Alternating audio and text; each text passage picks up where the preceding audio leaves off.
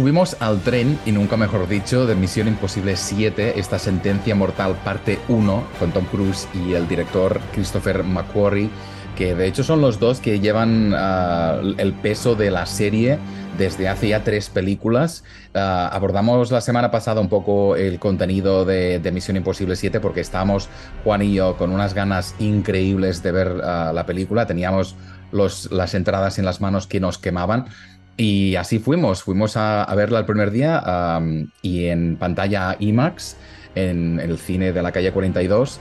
Y, nada, creo que es de esas películas que precisamente cumplen expectativas. Íbamos con unas expectativas a tope, que teníamos muchas ganas de, ver esta película y que nos encantase. Y salimos los dos, al menos yo, con una sensación de satisfacción pura. O sea, es una de esas películas que se beben como el agua, un argumento que se sigue con detalle, un, argumento inteligente, muy actual, y luego tiene dos escenas impresionantes, una de las cuales en el tren, de ahí la referencia al iniciar este podcast, que creo que son una obra maestra. Y nada, creo, quiero presentar otra vez a Juan para que compartas con nosotros tus impresiones. Pues eh, no, eh, lo acabas de decir, salimos muy emocionados después de verla, y además es una película que me recordó mucho a la primera en muchos aspectos. Bueno, la primera para mí me marcó mucho, creo que lo he explicado en el, podcast anterior, porque haciendo la primera película eh, de Misión Imposible en una serie con la que yo crecí, de niño yo veía la, serie y era fan número uno. Entonces cuando salió la película hubo mucha, mucha agitación y tales, y sobre todo por, eh, digamos que después se entiende eh, el Jim de la película, que, que se vuelve un traidor Ahí lo que pasa es que le da, le da paso a, a, Ethan Hunt, ¿no? Digamos que lo que se convierte Ethan Hunt durante, durante toda esta, eh, durante toda la, serie, la secuencia de películas que hemos venido viviendo. Y hay algo que mm, lo había cachado la vez anterior, eh, precisamente con, con la viuda, con la viuda blanca, que es Vanessa Kirby, y es una, una cosa que ya hace como que, que lo vi en la, en la película número uno y que me encantaba con Vanessa Redgrave. Cuando van en el carro con Tom Cruise y ella se recuesta en la silla y mueve la, mueve la, la naricita como, como, como si estuviera muy cómoda, como es, es como una cosa muy bonita, sí, como un filtreo todo chévere. Y claro, aquí eh, lo vi en la pasada y dije, bueno, esta mujer eh, hizo lo mm. mismo y lo tomé como un homenaje a Vanessa Redgrave y a, y a, Max, que era su papel, ¿no? Esa, esa mujer que está por encima de todo, del bien y del mal, y que consigue los compradores para las cosas más, más increíbles. Entonces, eh, es como la mediadora, pero una mediadora, pues, por supuesto, malévola. Y aquí lo que nos enteramos en la película, y se lo comentaba Mar, y no lo he leído, eh, mucha gente de pronto no, no, no se ha cogido este detalle, que esta, esta nueva versión de, Misión Imposible pues muestra a Vanessa Kirby, que es la de, White Widow, como, como la hija de, Max.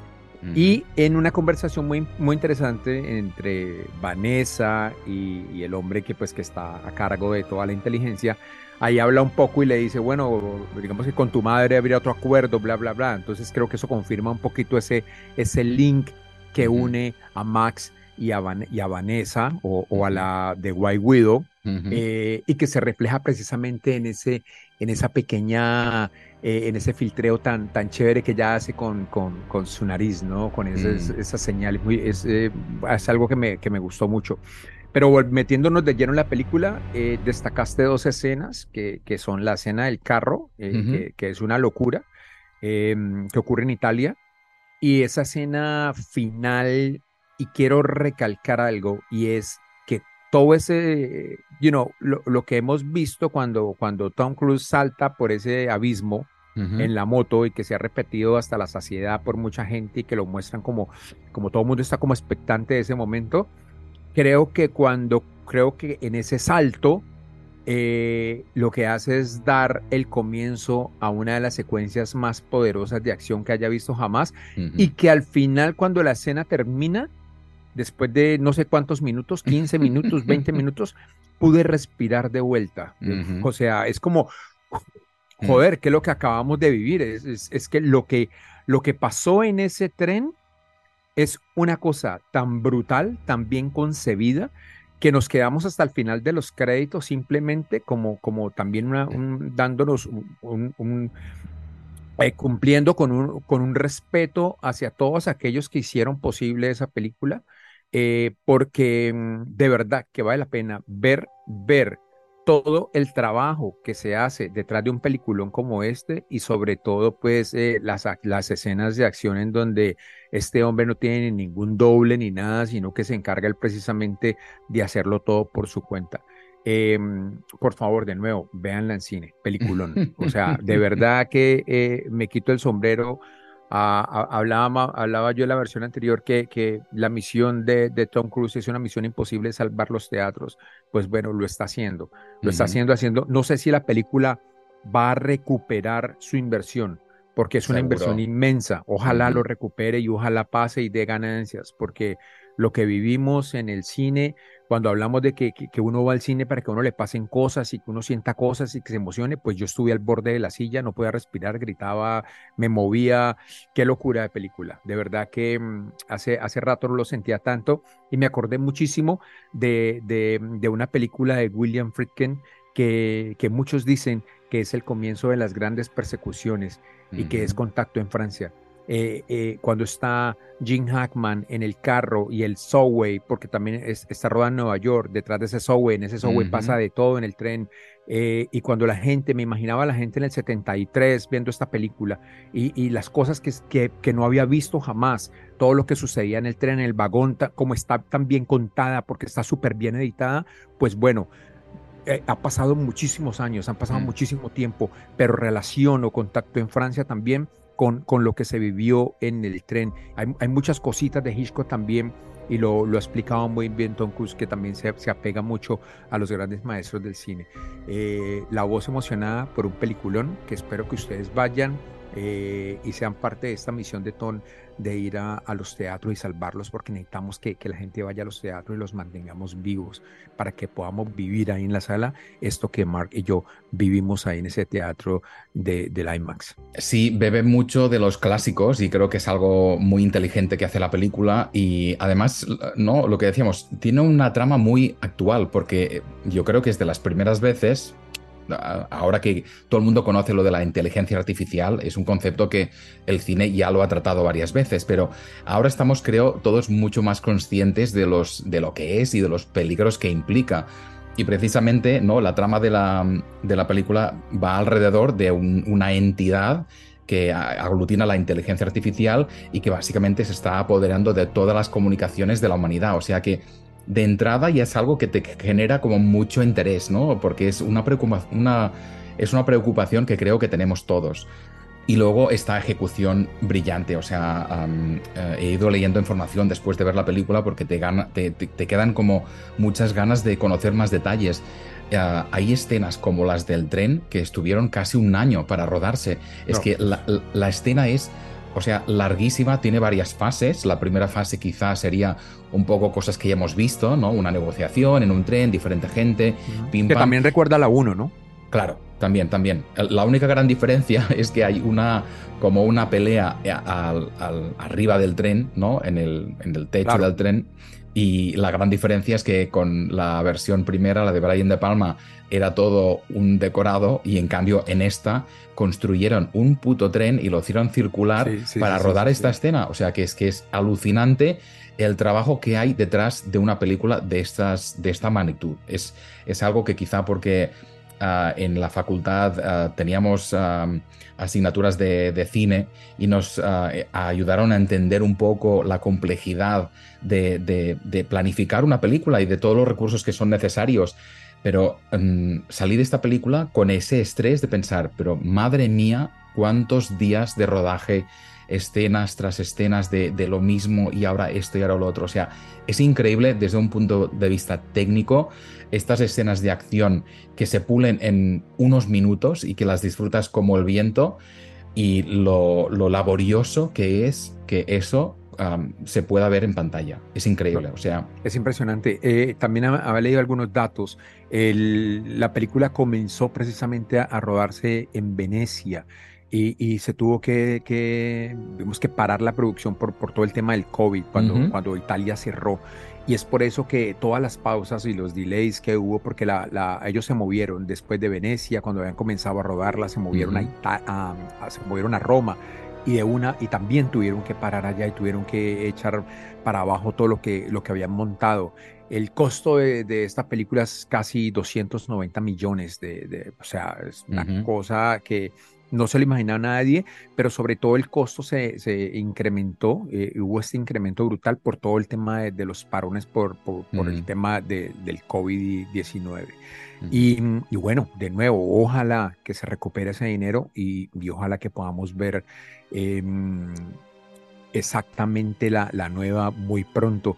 Y esta nueva que coincide, precisamente hablamos de la primera, y que coincide eh, con el release o cuando se estrenó la original hace 27 años en 1996. Es la, 27 eh, años y coincide perfecto al mismo tiempo en que las dos películas fueron, fueron premiadas. Ah, hablamos de la segunda parte de Sentencia Mortal, que es el título que lleva en español. Será la, la octava y en teoría la última. En el fondo es la despedida de, Tom Cruise como no como Ethan Hunt. Imagino que será como protagonista de, de, la saga, ¿no? Ocho películas.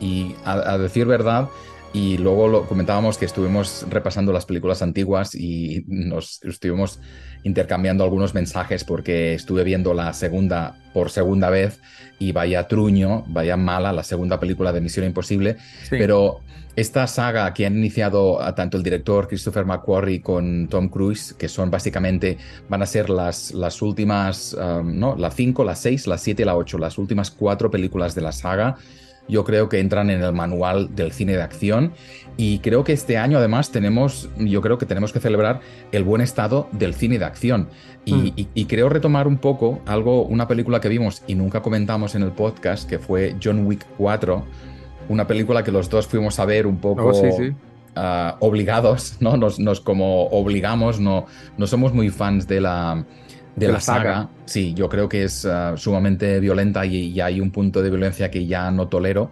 Pero es verdad que ah, John Wick 4, esta última película de Keanu Reeves, ah, tiene unas tres escenas finales en París que son increíbles, son de infarto. O sea, yo recuerdo lo de una pelea en plena rotonda del Arco de Triunfo de París, ah, que es para mm, terminar histérico de, la tensión, y luego hay una segunda escena en, plano totalmente cenital.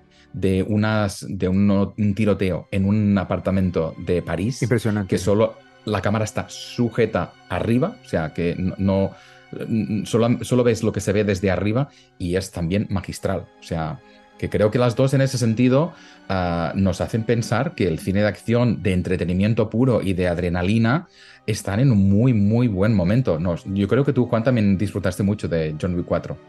Sí, sí, sí, la disfruté y sobre todo porque mm, eh, fue filmada, eh, parte fue filmada en el lugar en donde, donde vivo. Entonces, eh, me, me recordé muchos esos días pero, mm, pero sí, la disfruté, la disfruté muchísimo y, y sí, ese par de escenas que acabas de mencionar son, son realmente increíbles. O sea, eh, eh, eh, digamos que, que el cine de acción está en un buen momento y, y, tanto esa saga de John Wick como esta aún tienen cosas para, para contar. Es una pena pues que, que este vaya a ser el, la, la, segunda parte de, de, de, esta misión, vaya a ser la última. y, un, y un dato aparte, esta de Misión Imposible y la que sigue son las únicas películas que se han filmado en digital em, en toda la historia de la saga. Las anteriores, las, seis, las seis anteriores fueron filmadas en 35 milímetros y esta ya pues por pues, que, que, que por todo lo que se mueve, por toda la acción, por, por toda la cosa y por toda la locura, eh, y también por temas de, de, dinero, de costos y demás, pues será, se filmaron en digital. La siguiente me imagino que ya, habrá, ya tendrá una, alguna parte de, de, la que se viene, porque si está presupuestada para lanzarse en el próximo año, pues yo creo que ya han rodado alguna parte. al menos una parte pequeña, y mm. pues lo que se viene ya será el rodaje de, lo que será el gran final de esta, de esta saga, em, y en donde nuestro amigo Tom Cruise em, acaba de cumplir aquí 61 años y, bueno, y, y, 62 tendrá para el final, pero yo creo que le queda mucho cuerda para que continúe, ¿no? Sí, justamente ayer leía que dos terceras partes de la segunda parte ya están rodadas y, ah, también, sí, también leí que Tom Cruise dijo que cuando termine la promoción de esta película, que de hecho ya ha terminado casi, se ponen a trabajar enseguida en lo que les queda. Lo que no sé si va a afectar de alguna forma la huelga de actores, que esto está, ha caído hoy, que creo que ya se va a confirmar y esto mm, paralizaría un poco el tema de los rodajes, porque los actores que forman parte de este sindicato de actores, que es el más grande de Estados Unidos, tienen instrucciones de no acudir al trabajo. O sea, que no sé hasta qué punto esto va a modificar ah, el, horario, ¿no? el calendario del estreno. Pero bueno, tenemos muchísimas ganas de, de ver esta, cómo termina esta saga y es verdad que justo cuando termina esa escena del tren, que, que, te das cuenta que se está terminando la película y es como decir, no, por favor, quiero más. Sí, sí, sí, sí y ese más ah, va a tardar un año en llegar. Pero bueno, con muchas ganas vamos a esperarla. There's a word in Korean, inyon. It means providence or fate. Do you believe in that? That's just something Koreans say to seduce someone.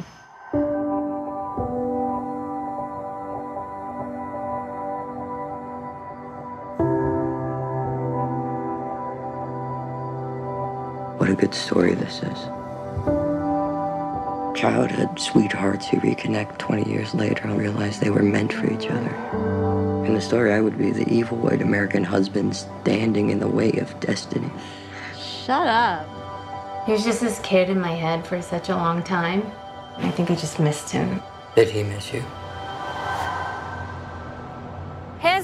Y después de toda la locura que vivimos con Misión Imposible, que nos dejó con el, con el corazón en la boca, em, pues dos días antes habíamos vivido una película que nos había revolcado muchísimo y que nos había dejado eh, con muchos pensamientos. Eh, la he tenido aún en, en mi cabeza y aún recuerdo algunas ah, de las escenas que contiene la misma. Y es la historia eh, que nos trae una directora Nobel. Esta es su primera película, ella se llama Celine Song, una coreana, y cuenta la historia de, mm, de una pareja, una pareja que se conoció de niños, eran entrañables, eh, inseparables, y que por motivos de la vida se separaron. y cada uno eh, escogió un camino. ella se vino con su familia a Canadá vivió un tiempo y después creció y se mudó a, la ciudad de Nueva York, convirtiéndose, convirtiéndose en una mm, escritora. Eh, y él eh, siguió sus estudios, eh, estudió ingeniería, se quedó en, en Corea, pero decidió después de un tiempo contactarla a ella, buscarla, buscar esa, esa amiga entrañable que no ha olvidado y de la cual quieres saber. Eso creo que esa es una historia que tal vez no, nos ha pasado a muchos. Cuando tenemos esos amigos del pasado y a través de las redes sociales los, los buscamos para saber en qué andan, para saber cómo están. Pero muchas veces algunos de ellos nos han dejado una, una huella indeleble, eh, una huella que, que, que nos motiva eh, en la búsqueda y sobre todo para interesarnos en sus vidas. Y no sé, mirar, mirar qué pasa, ¿no? Mm. Y pues esta, esta es la historia, eh, ellos siguen hablando y después ella pues se, digamos que, que, que, está este, este tiempo de charlas y de, redescubrimientos termina por el pragmatismo de, de, otras cosas, de otras realidades que los envuelven a ambos y eh, la vida sigue, continúa, ella se casa y, el chico que está en Corea alguna vez decide visitarla y verla cuando, cuando está casada. Y pues de aquí se desarrolla esta, estas vidas pasadas, estas vidas pasadas que nos, nos mueven los recuerdos em, de esos fantasmas, de esos amores que tuvimos en el pasado y que están ahí. Y que esta es una película que tomó Celine de, una, de un mito, de una leyenda, de, de, esas vidas y que también es una leyenda coreana, pero que, que existe en todo el mundo, ¿no, Mark? que ese, ¿Qué pasaría si, si, vivimos diferentes vidas? ¿Qué pasaría si, si nos estamos aquí adquiriendo experiencia en esta vida en la que estamos? Porque de pronto en el futuro o en una vida anterior estuvimos juntos. ¿Qué pasaría que, que eh, digamos que si nos morimos ahora, ¿sí? Eh, y reencarnamos, vamos a encontrar esa persona que siempre ha estado en nuestro corazón y que hemos amado por siempre. ¿Qué pasaría si, si de un momento a otro esas personas llegan a nuestras vidas? ¿Cómo los manejamos cuando tenemos una vida propia? Son muchísimas preguntas, son muchos interrogantes que, que, nos mueven la mente, que nos mueven el corazón y que nos llevan por las vidas pasadas. ¿Existen esas vidas pasadas? ¿Estamos aquí para mm, hay unas medias naranjas, hay, hay, hay esas almas gemelas de, las que todo el mundo habla y cómo manejarlas cuando tenemos ya una vida hecha. Ese es el punto que nos trae Celine Song con esta película que mm, la realizó muy bien, que es una película a la cual yo no le encuentro eh, fallas o vacíos. Es una película que se cocina a fuego lento y que, y que nos va moviendo. Al, al, comienzo estás como, bueno, ¿qué pasa aquí? ¿Esto para dónde va? ¿Cómo va a terminar? Y ¡pum! Viene el sacudón, vienen los silencios, vienen los momentos, las incomodidades, porque pasé, la pasé fatal viéndola, eh, incómodo mm. por, por las situaciones vividas en la pantalla.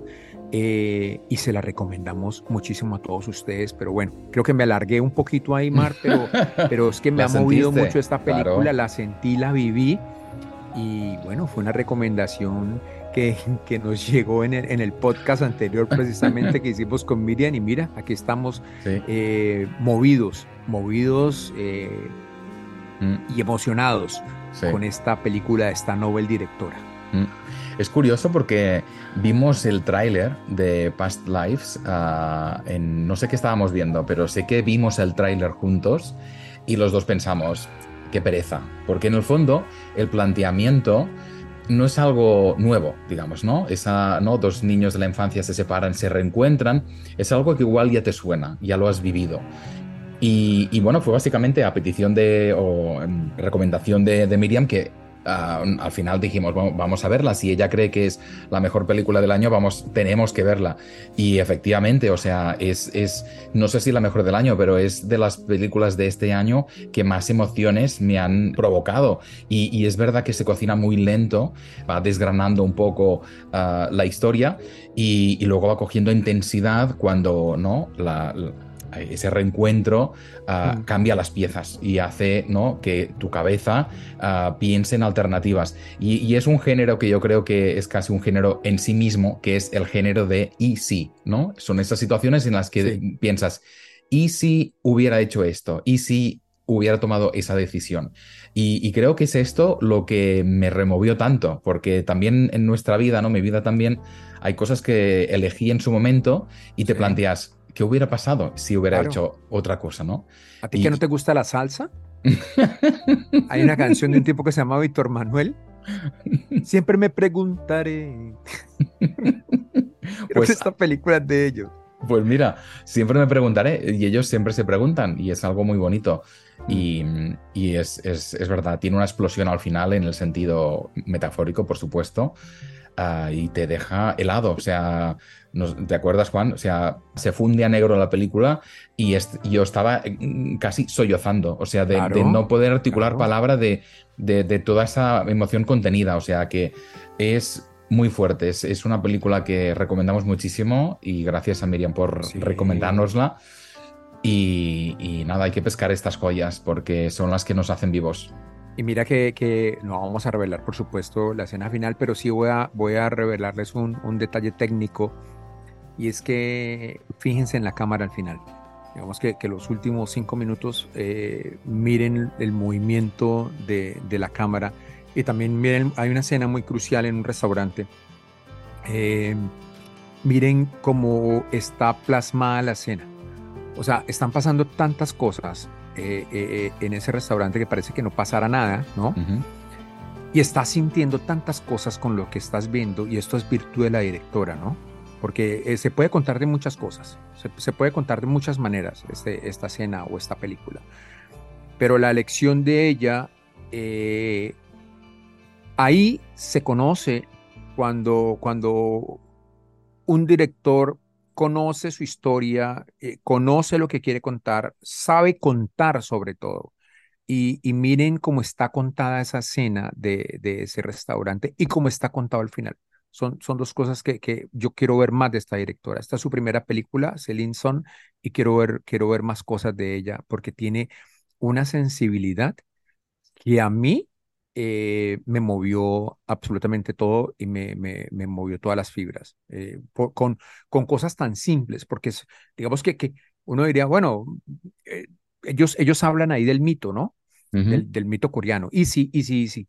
Em, pues esta mujer tomó ese, ese mito, ella, ella fue la escritora de, de, de la película también, Celine Son, y, y toma ese mito y lo convierte en una pequeña joya en una, porque esta película es una pequeña joya, es una, es una gema que está muy bien tallada, que está muy bien elaborada y que tiene, mm, eh, digamos que los tres protagonistas están muy bien y, y, cargan todo el mensaje que la directora quiere plasmar en pantalla y que, y que nos conecta directamente con ellos, porque yo me intereso eh, todo el tiempo en ellos.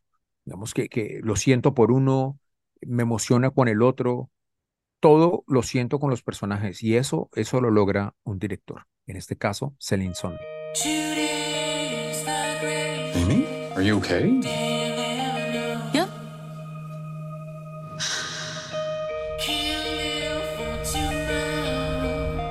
I've been hustling my whole life.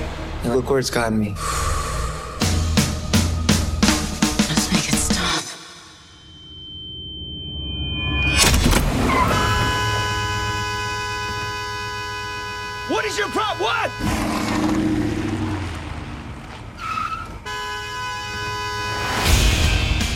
Bueno, y terminamos con un apunte de, los, de las nominaciones a los Emmy, que son los uh, premios de televisión. Y bueno, pues no hay sorpresas. HBO ha arrasado porque tiene tres ah, series que ha colocado como las más vistas, de las cuales tú, Juan, solo has visto una, porque la primera es Succession, que tiene 27 nominaciones.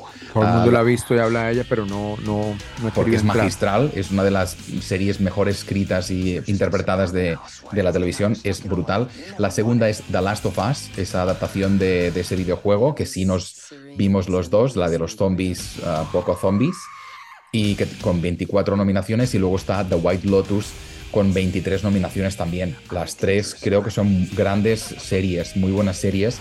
Ah, pero a mí, a mí me gusta mucho una serie que sí has visto tú, Juan, y quiero que nos hables también de ella, que se llama Beef. Es una serie de Netflix, ha logrado 13 nominaciones. Es una serie que devoré, me encantó. Y es una serie uh, muy, muy independiente. De hecho, está la productora A24 detrás, que eso ya es un aval de, de, de, calidad. Uh, y es una serie um, creada por Lee Sung Jin, hablando de gente que empieza haciendo cosas. Es su primera serie, serie como director y, y creador. Y tiene en su reparto a Stevie Young y Ali Wong, que son dos grandes actores que se lo, demuestran en esta serie. Uh, una comedia que gira alrededor de un encuentro casual, uh, un uh, road rage, que lo llaman aquí en Estados Unidos, que son dos conductores que se pican, se enfadan, se persiguen y casi acaban en un accidente, y luego cómo intentan, ¿no? Se descubren porque se quieren putear el uno al otro, porque se odian a muerte, y cómo esa, ese encuentro pues va sacando otras cosas. Creo que es una serie formidable de este año, de las mejores que me han gustado, y creo que a ti, Juan, te, también te gustó bastante. Sí, me gustó, me gustó mucho. Em, de series veo bocones, eh, me repito series que me han gustado. Em, siempre en un punto me repito Sopranos o The Wire, que son, son series que me gustan mucho. Hace poco terminé de nuevo The Wire, porque es que las disfruto porque son, son series como magistrales. Y esta nueva, eh, bueno, no sé por qué arranqué a verla, pero, pero me enganchó, tal vez por este par de series que, que todo el tiempo están eh, cometiendo eh, ah, dicen, dicen los, los psicólogos y, psiquiatras y, diferentes estudios que hay un punto que uno no debe pasar, ¿no? Hay, hay- muchas veces uno tiene pensamientos como negativos hacia, hacia alguien o, o hacia algo, pero uno sabe en su racionalidad que, que esos pensamientos se, se, se- se borran. O sea, digamos que, que eh, alguien lo empujó a uno, o uno quiere putear a alguien, alguna cosa, pero se queda uno con ello y se traga las cosas para, para no alargar. Digamos que, que eso pasa. Pues en este caso, estos tipos no tienen, este par de personas no, no tienen nada, no, no tienen ningún, No tienen filtro. no tienen filtro, esa es la palabra que estaba buscando, no tienen ningún filtro, entonces todo les sale como, como, como, como un niño, como un borracho, se les, se les sale todo, se les sale su furia, se les salen sus males, se les salen sus odios y, mm, y no hay ese, e- e- esa, ese control, ese autocontrol por ningún lado. Entonces yo creo que eh, aquí está plasmada pues eh, las, todas las decisiones erradas que uno pueda tomar en algún momento de, de sus vidas, porque uno siempre, hay mucha gente que dice, bueno, si usted va a tomar esa decisión, mire las consecuencias en un segundo, en un microsegundo, qué consecuencias va a tener esta acción, ¿cierto? O sea, e- es, eh, acción, reacción, eso lo sabemos todos, ¿verdad? Pues estos, este par de personajes eh, no son conscientes de lo que pasa, sino que solamente ha- hacen acciones sin importar las reacciones que ellos des- desencadene. Ujú. Eh, está muy bien, eh, me divertí mucho, pero, pero también, joder, también es como una experiencia, ¿no? O sea, son cosas que, que uno no, en las cuales no se puede meter, sobre todo en, e- en el país en donde vivimos. Pero, mm, pero creo que está muy bien, está divertida, tiene cositas chéveres y bueno, termina, termina como tiene que terminar. Creo Sí. que, que me la, me la gocé y también si no la han visto, pues recomendadísima, recomendadísima para que la vean y sepan en qué no se deben meter y que el autocontrol siempre estar, siempre que debe estar por encima del nivel, siempre que tiene que estar ahí y saber, siempre pensar qué va a pasar, si hago esto, qué va a pasar, cuál es la reacción de esto, porque si no pensamos en ello nos podemos meter en muchísimos problemas. Watch me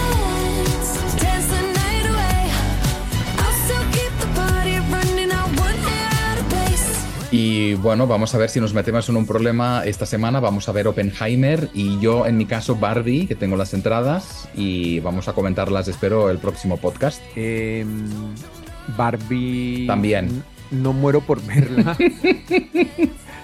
pero creo que en algún momento la veré. Eh, y pero no, por ahora estoy de cabeza con Oppenheimer y quiero solo pensar en Oppenheimer después de haber visto estas dos buenas películas que hemos comentado hoy. Y sé que mm, es- que Nolan es Nolan y eso tiene muy buena pinta. Watch me dance, dance